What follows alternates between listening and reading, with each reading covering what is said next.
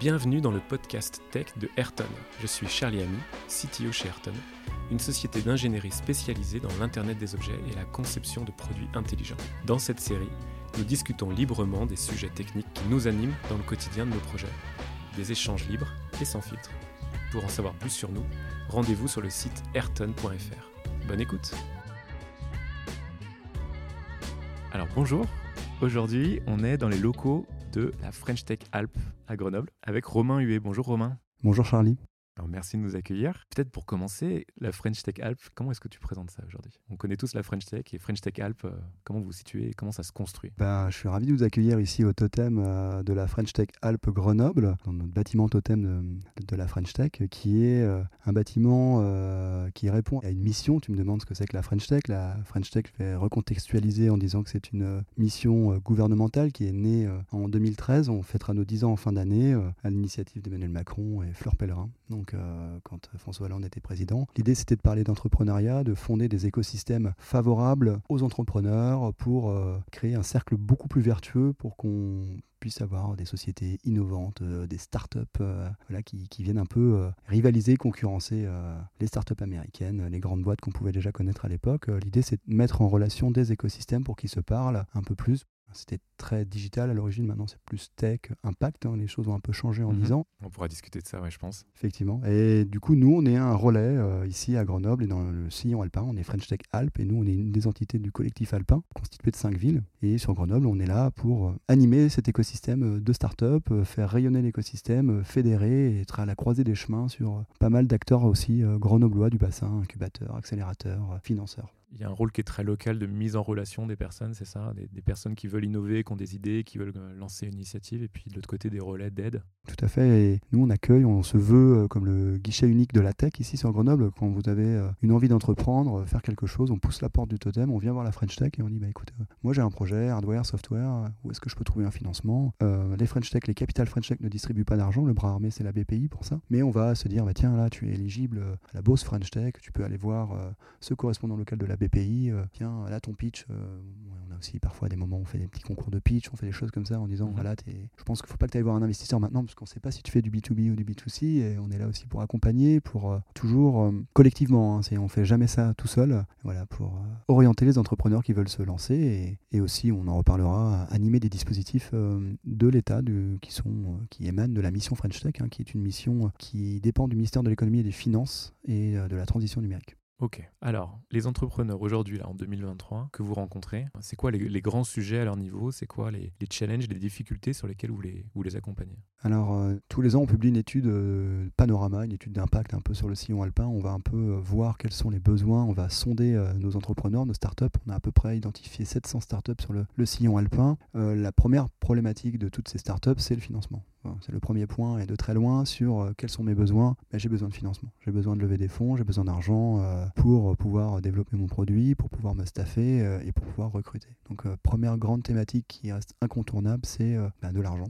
du coup, pour faire avancer les choses. Le nerf de la guerre. Le nerf de la guerre, effectivement, et c'est je pense que ça fait, c'est pas nouveau, mais effectivement, c'est quand même la première préoccupation. Deuxièmement, c'est aussi euh, recruter. Par exemple, j'ai beaucoup de demandes entrantes de même, il faut que je trouve un CTO, il faut que je trouve un associé, comment je fais, euh, comment je trouve des gens, comment je m'entoure des bonnes personnes. Et ça, c'est une vraie, une vraie thématique, problématique peut-être pour certaines personnes quand ils sont un peu seuls, ils ont développé une idée un peu dans leur, dans leur tête. Il y a plusieurs profils. Hein. Rencontré dernièrement quelqu'un qui partait d'un grand groupe euh, qui disait bah, Moi, je vais me lancer, par contre, il me faut des gens autour de moi. Donc, autour de la French Tech, ce qu'ils peuvent trouver, c'est un écosystème favorable pour faire des rencontres et du réseau, pour pouvoir se dire bah, Tiens, j'ai besoin d'un bon business développeur, potentiellement, je vais le trouver là, dans en faisant du réseau, en allant voir des écosystèmes. Hein, voilà. Alors sur la partie staffing dans le désordre, sur la partie euh, recrutement, c'est quoi les profils qui manquent euh, aujourd'hui? Est-ce que vous voyez plutôt des personnes euh, très techniques et qui ont besoin de la partie, de la partie business ou à l'opposé des équipes où ce serait plutôt les compétences techniques, métiers qui manqueraient? Alors ici à Grenoble et dans le bassin grenoblois, on a la chance d'avoir des gens très bien formés. On a beaucoup de grandes écoles, beaucoup d'écoles qui forment des, au métier du numérique, qui forment des devs. Mais une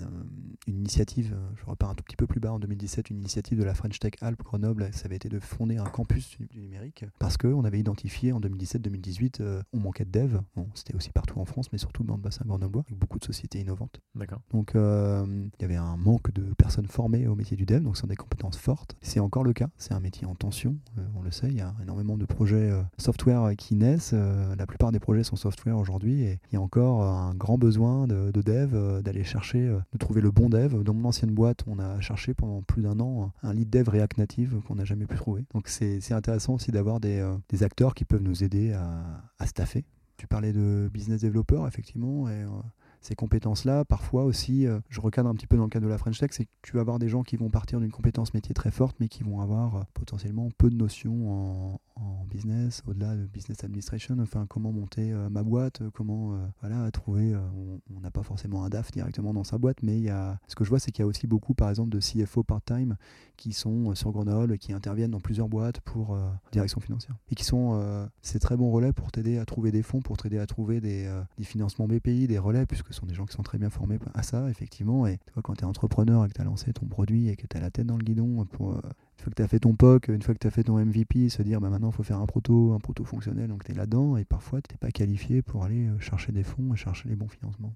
Alors, c'est quoi les programmes de financement euh, Qu'est-ce qui est disponible aujourd'hui qui ne l'était pas il y a quelques années euh, Comment est-ce que les choses évoluent là-dessus? On a la chance, effectivement, d'avoir la BPI, hein, qui est un des premiers gros relais euh, en termes d'investissement pour, pour l'innovation, un support et soutien de l'innovation. Et nous, à la French Tech, on est là pour accompagner ces entrepreneurs, pour leur dire s'ils sont éligibles ou non à des programmes, pour leur dire que ces programmes existent aussi, tout simplement, qu'on peut très bien bénéficier d'une bourse French Tech de 30 000 euros, d'une bourse émergence de 90 000 euros, d'un programme qui s'appelle French Tech Seed, qui est euh, un programme de la mission French Tech qui te permet d'aller voir, quand tu es en phase de seed, pré-seed, d'amorçage, d'aller voir des investisseurs, des business angels, de connecter les gens, d'animer un programme aussi, euh, un dispositif national euh, qui s'appelle French Tech Rise, qui te permet une fois par an sur la capitale d'aller faire un concours peux postuler et euh, si tu gagnes, euh, si tu es sélectionné pour euh, monter à Paris, tu as une réunion avec des investisseurs et des VC, des business angels triés sur le volet, puisqu'on sait que c'est difficile de faire venir des VC en région. On a ces programmes d'accompagnement à destination des entrepreneurs pour donner des fonds ou faire de la mise en relation. Du coup, 10 ans de French Tech, tu disais? Tout à fait, en fin d'année. C'est plus facile aujourd'hui de, de, se faire financer une idée de start-up et une initiative comme ça que ça l'était il y a 10 ans?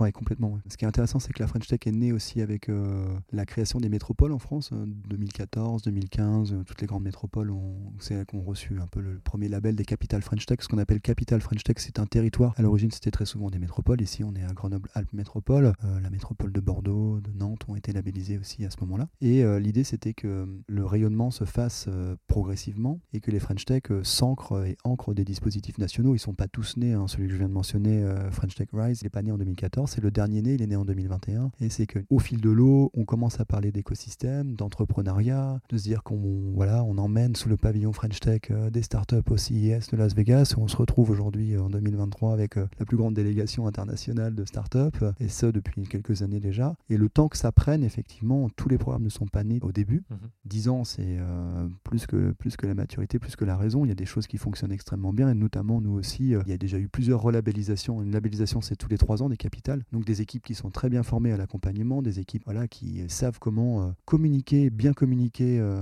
pour nos bénéficiaires, pour les startups, pour leur dire que ces programmes existent, qu'ils peuvent se faire accompagner. Et euh, c'est un peu la tâche d'huile, hein, ce qui fait que maintenant, il y a beaucoup de gens qui, de toute façon, même sans forcément venir nous voir ici à Grenoble, au totem de la French Tech, savent qu'ils peuvent bénéficier d'une aide, d'un accompagnement donc monétaire via la BPI. Et donc ça, c'est quand même la grande réussite et la grande victoire qui fait qu'on parle beaucoup d'entrepreneuriat en France maintenant, qui fait qu'aujourd'hui, on en est à 27 licornes. C'est quand même pas rien d'avoir 27 licornes alors qu'il y en avait zéro en 2014 et que progressivement, oui, les choses se sont bien montées et elles continuent. Le programme d'accompagnement de la mission French Tech continue, piloté par les capitales. Je pense que c'est quand même plus simple de, de bénéficier d'aide publique, d'amorçage au début, au démarrage de son activité.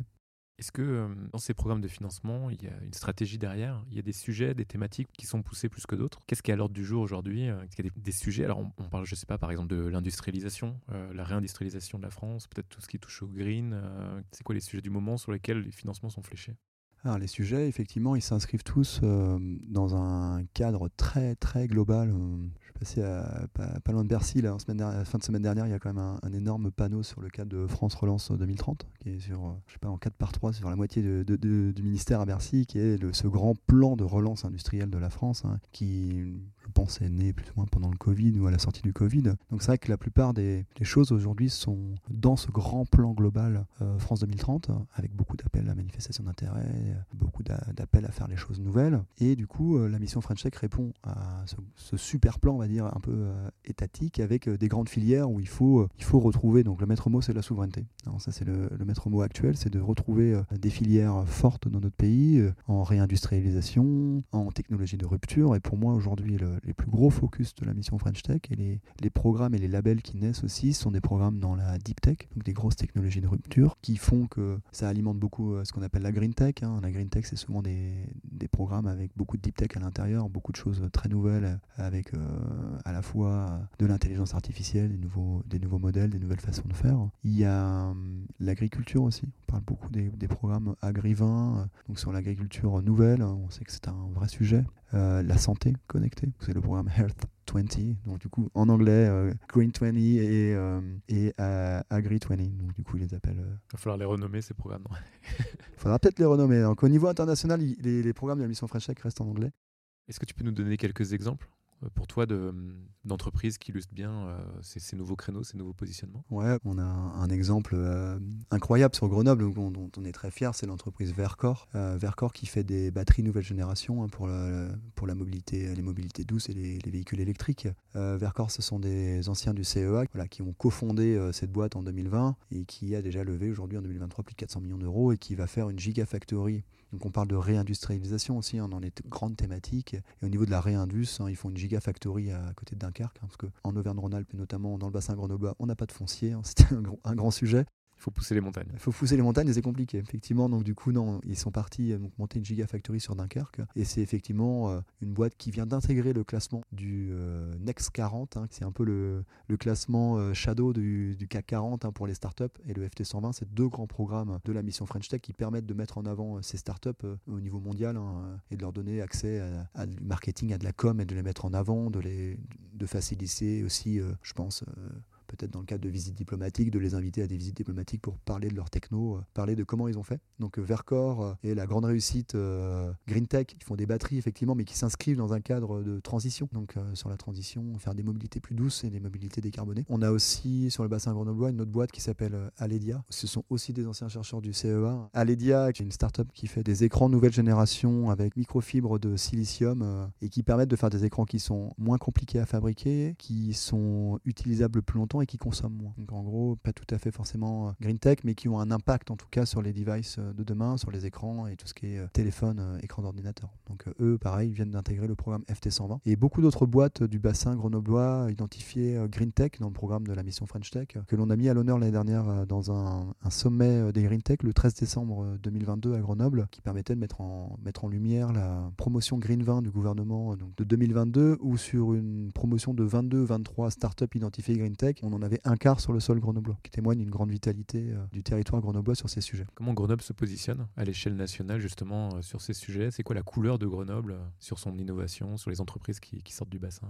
Grenoble a, historiquement est connue hein, comme une ville de, la microélectronique en France, une ville qui a été très novatrice aussi sur l'informatique, sur l'IA, un peu ce côté Silicon Valley à la française. Et effectivement, Grenoble est une ville intéressante au niveau de, de l'état d'esprit, de, des expérimentations. Depuis les années 70, on a, c'est une ville qui innove qui expérimente. Je pense que c'est une ville qui est contrainte. On disait qu'on ne pouvait pas pousser les montagnes pour trouver du foncier. Effectivement, euh, quand tu es dans un contexte euh, encerclé de montagnes, ça demande de se poser des questions. On a des choix à faire. C'est une ville qui malheureusement euh, souffre un peu de la pollution aussi en été. Donc potentiellement, ça pousse des acteurs à innover. C'est multifactoriel. Je ne dirais pas que Grenoble innove sur la green tech parce que Grenoble est touché directement par des, thématiques de dérèglement climatique, mais il y a une confluence historiquement des très grands acteurs comme le CEA qui s'est implanté dans les années 50 et après des grands acteurs de l'innovation, de la microélectronique, ST Microélectronique, Schneider Electric, Atos, euh, des grands labos, l'INRIA, donc, euh, qui est, euh, et le MIAI, qui était un laboratoire multidisciplinaire de recherche en intelligence artificielle. Tous ces acteurs aujourd'hui permettent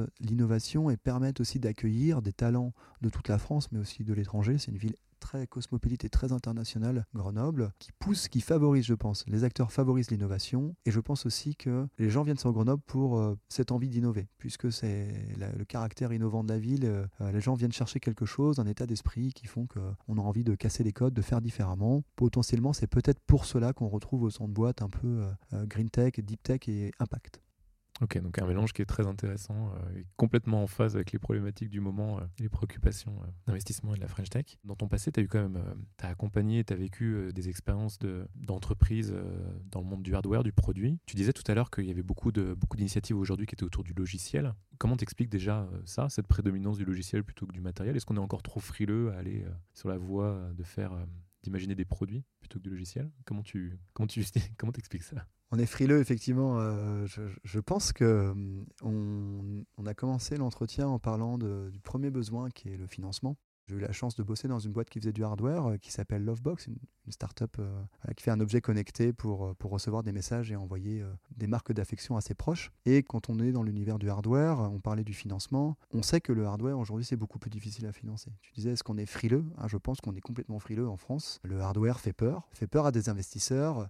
Je pense qu'on voit moins facilement le côté rentabilité peut-être d'un projet hardware versus les projets logiciels et SaaS Aujourd'hui, on voit quand même assez rapidement euh, les modèles économiques qui, se font et l'aspect rentabilité grâce à mhm. la souscription, grâce au modèle freemium. Et je pense que beaucoup de gens s'orientent vers ces modèles-là parce que euh, c'est peut-être plus simple, parce que le hardware fait peur euh, depuis la crise, et c'était déjà le cas depuis 2017 où il y a des ruptures d'appro. Mais depuis le Covid, on a quand même eu beaucoup de ruptures d'appro parle même pas aujourd'hui du, conflit en Ukraine qui fait que les matériaux ont pris 30%, que c'est beaucoup plus cher, que c'est plus difficile de prototyper. Donc euh, voilà, il y a beaucoup de freins. Euh, après, il y a de l'indus, après, il faut passer à l'échelle. Et je pense que tout ça, ça demande beaucoup, euh, beaucoup d'argent, beaucoup de, c'est beaucoup de travail avec des gens malheureusement en France qui croient moins dans les thématiques hardware. Donc c'est peut-être pour ça qu'on en voit quand même beaucoup moins ça, me déçoit un peu parce que j'aime beaucoup et je trouve que le hardware, s'il est bien conçu et si tant, si tant est qu'il réponde à vraiment des vrais besoins, est quelque chose qui, voilà, qui, qui, m'intéresse et sur lequel je, pense qu'il faut qu'on continue de parler et qu'on ne soit pas peut-être focus simplement software. Et je pense que pour ça, bah, il faut, faut en discuter, il faut savoir quels sont les acteurs qui peuvent accompagner, euh, voilà, peut-être aussi parler euh, d'investissement. Il y a certainement des fonds d'investissement qui n'investissent pas que dans des, produits, euh, des, des projets software qui ont une meilleure rentabilité peut-être au départ. Est-ce que tu vois des, idées qui arrivent comme ça, qui sont, qui sont exprimées sous forme d'une solution logicielle et qui sont réorientées derrière sur un, sur un produit De dire, bah, en fait, euh, cette technologie que vous avez, elle trouverait tout son sens dans du matériel, euh, dans un équipement. Euh. Ça arrive ça? Ouais, ça, ça, arrive de temps en temps. J'ai la chance de, pouvoir aussi participer au comité de sélection de l'accélérateur slash incubateur du village Baïséa ici à Grenoble. Et ils incubent une, euh, une start-up aujourd'hui qui, euh, je ne pourrais plus dire son nom, mais c'est quelqu'un qui vient du sport de haut niveau, qui était hockeyeur au brûleur de loup, qui avait potentiellement réfléchi à des programmes pour les sportifs de haut niveau, des programmes d'entraînement, de training un peu avec gamification, se dire avec une app, on va, voilà, je vais gamifier un peu si aujourd'hui je fais X aller-retour avec, euh, je sais pas, dans le cadre d'un hockeyeur peut-être sur la glace de démarrage euh, à froid pour, euh, pour repartir, donc de monitorer des choses et se dire bah via une app, je vais avoir un peu, un, côté, voilà, je vais améliorer ma performance, je vais améliorer ma performance d'entraînement, je peux aussi le partager avec mes followers, mes fans, ma communauté, donc c'est des choses intéressantes. Et c'est quelqu'un qui euh, du coup, a lancé un produit software aussi, parce que, un produit hardware, pardon, qui a lancé une espèce de petite box qui permet de monitorer des, déplacements. Et c'est de se dire qu'il y avait un très bon couple, je trouvais, entre ce que le software pouvait apporter dans, dans sa solution, sur le côté un peu euh, gamification, et sur ce que le hardware va apporter dans le produit, hein, qui est un produit assez complexe qui fonctionne avec des LED qui te permettent d'avoir des points pour faire des déplacements. C'est aussi pour les footballeurs, donc euh, il y a pas mal de choses qui permettent aussi d'être en autonomie. Mais cette petite box euh, te permet d'avoir voilà, de, un programme d'entraînement, d'avoir des choses matérialisées euh, via, je crois même qu'il y a un laser ultrason dedans. Donc il y a des choses comme ça qui font que le combo hardware-software, pour moi, est très riche. Je crois beaucoup dans leur projet. Évidemment, quand on commence un projet qui est à la fois un peu des deux, il faut parfois un peu euh, savoir où est-ce qu'on va mener son attention. C'est difficile de tout mener de front quand on est en phase de levée de fonds aussi. Parfois, c'est beaucoup de complexité. Bah oui, aussi en matière de recrutement, est-ce qu'on focus euh, plus sur le soft embarqué du device, parce que c'est là la valeur ajoutée pour le sportif, ou est-ce qu'on focus plus sur l'aspect euh, gamification et cosmétique de l'app, puis se dire, bah tiens, potentiellement je le partage à mes fans et je le monétise aussi. Donc, faut se focus, mais je trouve qu'il y a encore des très bonnes choses où le software et le hardware se complètent de la meilleure des manières. Est-ce que tu as des, des conseils de manière générale, des messages à, à faire passer aux, à des jeunes entrepreneurs, jeunes ou pas jeunes d'ailleurs, mais des gens qui, qui, veulent se lancer dans ce type d'aventure, qui ont, qui ont, une idée, qui ont des ambitions. mais c'est quoi les, les, messages principaux qui ne sont pas encore suffisamment diffusés aujourd'hui, que ce soit en école ou que ce soit à des personnes qui vont se lancer? Alors, je pense de leur dire qu'effectivement, il y a. Alors, je, vais parler French Tech, mais il n'y a pas que ça. Nous, on est un, agrégateur aussi au sein d'un écosystème. On va être une porte d'entrée d'un écosystème. Mais dire à des gens qui veulent se lancer, jeunes ou moins jeunes, qu'il y a énormément d'acteurs dans une ville comme Grenoble et sur l'ensemble du bassin euh, euh, de l'arc alpin, on a énormément de, structures d'accompagnement, publiques et privées, qui parlent d'entrepreneuriat, qui peuvent vous accompagner. Il faut surtout pas partir seul, à moins d'être très très bon et de, connaître beaucoup de choses. Certains réussissent tout seuls. Voilà, on connaît tous des, grandes réussites un peu de noms de l'histoire qui ont commencé tout seuls dans leur garage. Mais bon, je ne sais pas si c'est plutôt du storytelling. Globalement, on a besoin d'être accompagné et ne pas hésiter à pousser la porte des écosystèmes French Tech, de venir discuter du, du projet, de savoir qu'il y a énormément de financement. On a la chance d'être un, un pays très innovant aujourd'hui, la France, et d'avoir euh, la BPI qui, mais qui finance, mais, euh, mais de manière quasi inconditionnelle aujourd'hui tous les projets. C'est-à-dire qu'il faut vraiment aller voir la BPI, il faut venir nous voir, il faut aller voir les incubateurs, les accélérateurs. Ils ont beaucoup de choses. Euh, ils ont, dans une ville comme Grenoble, tout c'est un réseau qui permet de faire de la mise en relation, se dire bah tiens là ton produit, euh, moi je connais un tel qui fait ça, mais va voir un tel parce que honnêtement il y a des connexions à faire. Euh, là il y a ce cabinet euh, de design électronique qui peut t'accompagner, ils sont bons. Si tu fais du soft embarqué, bon ils vont pouvoir t'accompagner comme il le faut. Il y a énormément d'acteurs qui existent et voilà il faut ne pas hésiter à venir nous voir, il faut pas partir seul. Pour reboucler sur ce qu'on disait au tout début, finalement, euh, sur le recrutement, en termes de compétences et de formation, est-ce euh, qu'il y a des profils qui manquent, des compétences qui ne sont pas identifiées, peut-être euh, par des jeunes en formation, et pourtant qui ont énormément de sens après derrière dans ces initiatives? Ou alors des, des mix de formation, des choses hybrides. On parle beaucoup maintenant, euh, justement, quand tu parles d'entreprise, on retrouve des sujets bah, quand on est au, mélange de l'électronique, du logiciel et de la biologie ou de la chimie, ou etc. Est-ce que ça veut dire y a des formations, des profils hybrides, quelque part, euh, auraient un mélange de compétences uniques comme ça? Est-ce que tu vois des manques autour de ça, euh, des thématiques où là, vraiment, de manière assez cruciale, on manque de gens et on aurait beaucoup à leur faire faire?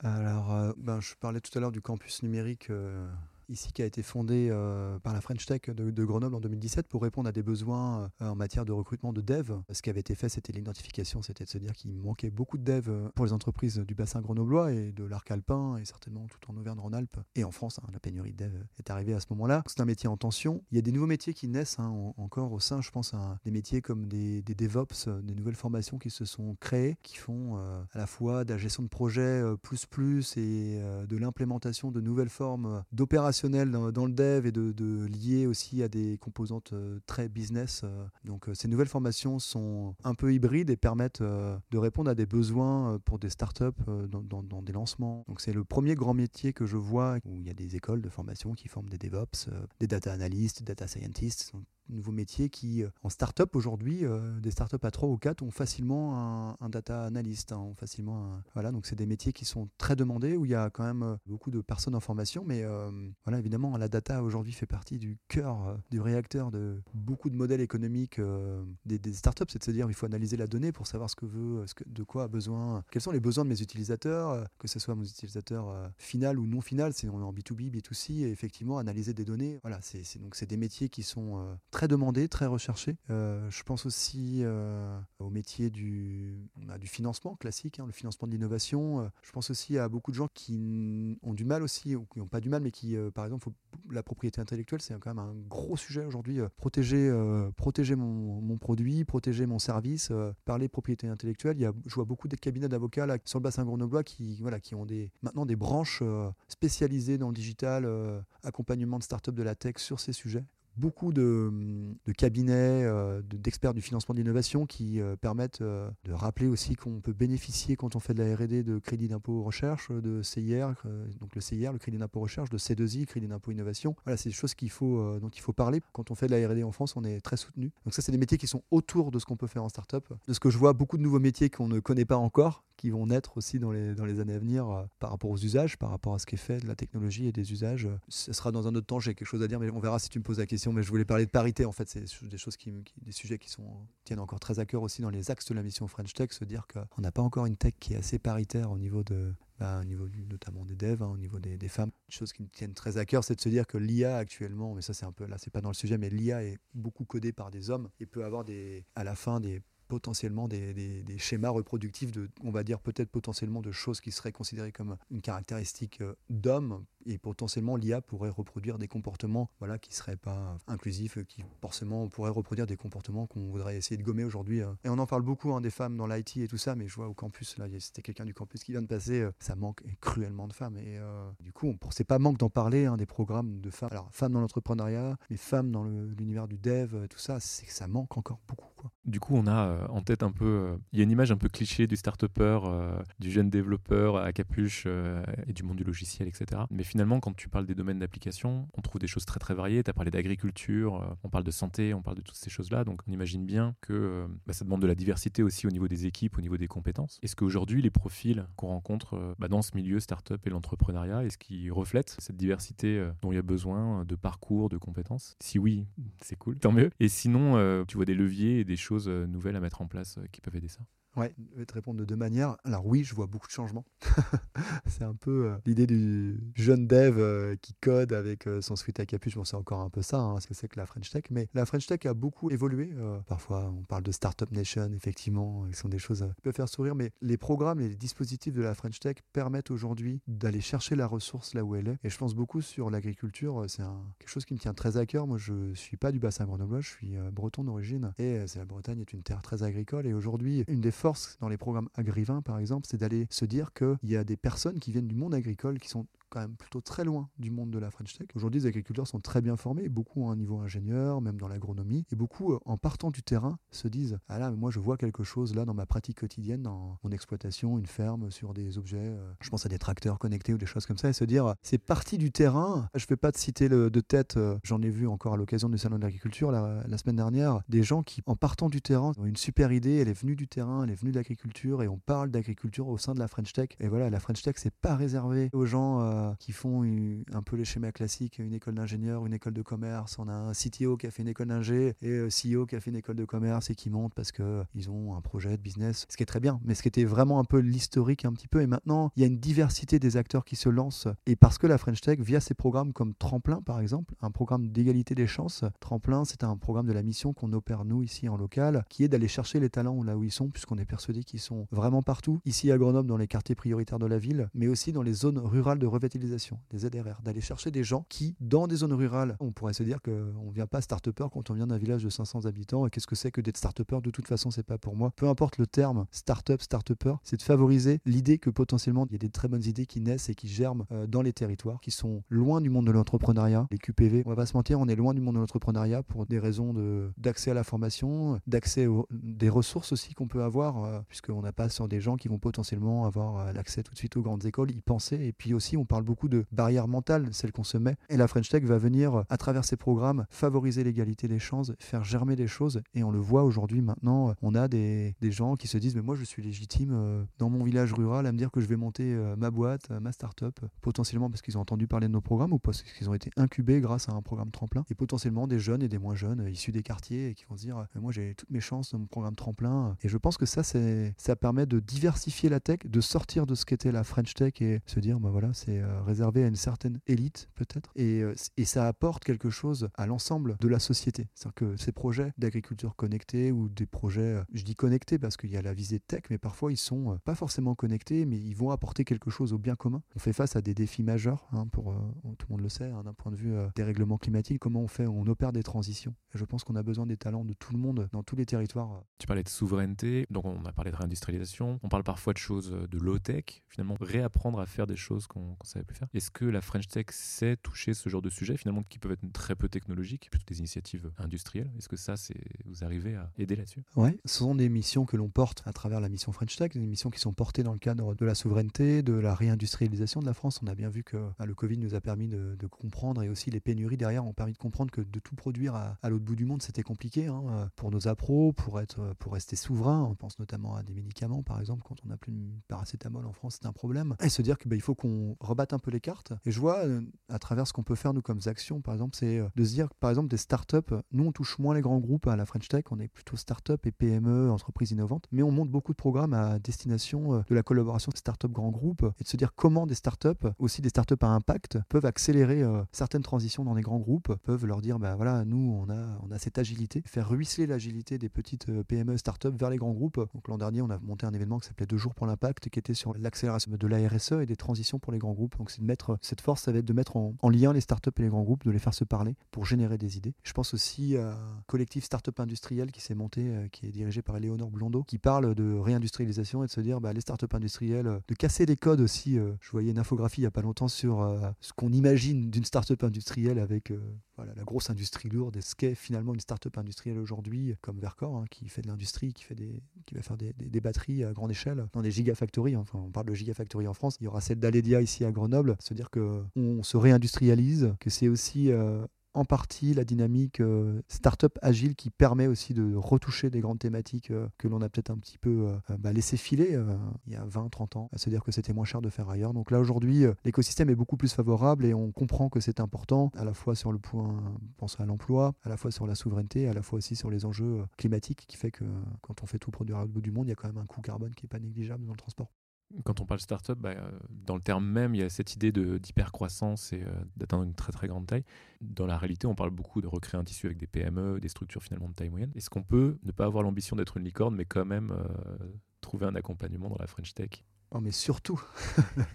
Alors surtout, là c'est intéressant. J'aime bien l'idée de représentation, mais c'est pas que de représentation. C'est vrai que quand on a la parole étatique, et l'idée c'est que à terme, on puisse concurrencer des startups américaines, créer un GAFA, les GAFA européens, français. Donc c'est pour ça qu'on investit autant. C'est pour ça qu'on est rendu à 27 licornes. C'est pour ça qu'il y a des objectifs euh, quanti hein, qui sont fixés par le ministre. C'est de se dire euh, à l'horizon 2030, il faudrait euh, peut-être 5 scale-up licornes, Centaure, nouveau nom aussi, qui touche, euh, je sais pas, une rentabilité ou une valorisation boursière de plus de 5 milliards. On est beaucoup là-dedans d'un point de vue étatique puisqu'on veut absolument créer des, des fleurons dans notre pays. Ça, c'est la volonté euh, ministérielle et c'est sur, quoi il faut qu'on Mais en local, parfois, ça peut faire peur. Et de ce que je vois, moi, dans ma pratique quotidienne, c'est des entrepreneurs qui veulent se lancer et qui disent Ouh là là, moi, je suis pas start-upper. Hein. Parce qu'ils voient que l'hypercroissance et que l'exit, euh, c'est-à-dire euh, je suis racheté par un grand groupe ou je fais une entrée en bourse. Mais l'exit, c'est pas que ça. Et je pense pour réindustrialiser la France, on a besoin d'un tissu de PME très forte et que ce n'est certainement pas un ratage que de monter une boîte qui est une visée innovante, qui va faire de l'hypercroissance au début, mais qui potentiellement reste à 25-30 collaborateurs et qui ne sera peut-être pas euh, la nouvelle scale-up, mais qui de toute façon, de par euh, son produit et ce qu'elle vend, contribue à alimenter une nouvelle partie de l'économie et que c'est pas un gros mot que de devenir une PME. Et c'est très intéressant. Nous, on aime bien casser ces codes puisque beaucoup de gens se mettent des freins et des barrières en se disant Oh là là, mais moi je suis pas un start-upper parce qu'ils ne voient que l'hypercroissance et la croissance à trois chiffres. Et je pense que nous, on a vraiment à cœur de parler d'entrepreneuriat au sens large et que PME, c'est absolument pas un gros mot. C'est un, mot fabuleux, je trouve, et ça crée de l'emploi. Et ça, voilà, ça, si ton produit est bien et que tu grandis, mais euh, tu fais pas de la croissance à trois chiffres et que tu, fais pas des levées en X millions d'euros tous les ans, bah, c'est pas grave non plus et que tu as tout à fait ta place. je pense que c'est intéressant et qu'on revient beaucoup à, ça quand même, qui est pas forcément euh, la parole qu'on aurait euh, si on écoute le ministre aujourd'hui. eux, ils ont une volonté, mais qui est étatique et je comprends, c'est de fonder des, d'avoir des fleurons. Et ça, c'est une certitude. Et les fleurons, bah, ils n'existent que quand il y a de l'hypercroissance. Mais je pense que nous, à la French Tech, on a à cœur d'accompagner des gens qui se lancent, qui sont des entrepreneurs et qui ne seront pas tous peut-être des nouveaux Google ou Amazon. Ouais, c'est clair. Merci beaucoup euh, Romain pour l'échange. Merci Charlie, c'est un plaisir de t'accueillir ici, d'échanger avec toi et puis euh, merci d'avoir pensé à la French Tech euh, et à moi. À bientôt. À bientôt. L'épisode est terminé et j'espère que ça vous a plu. Si c'est le cas, partagez le podcast autour de vous. Si vous voulez en savoir plus sur Ayrton, rendez-vous sur notre site ayrton.fr. À bientôt pour un prochain épisode.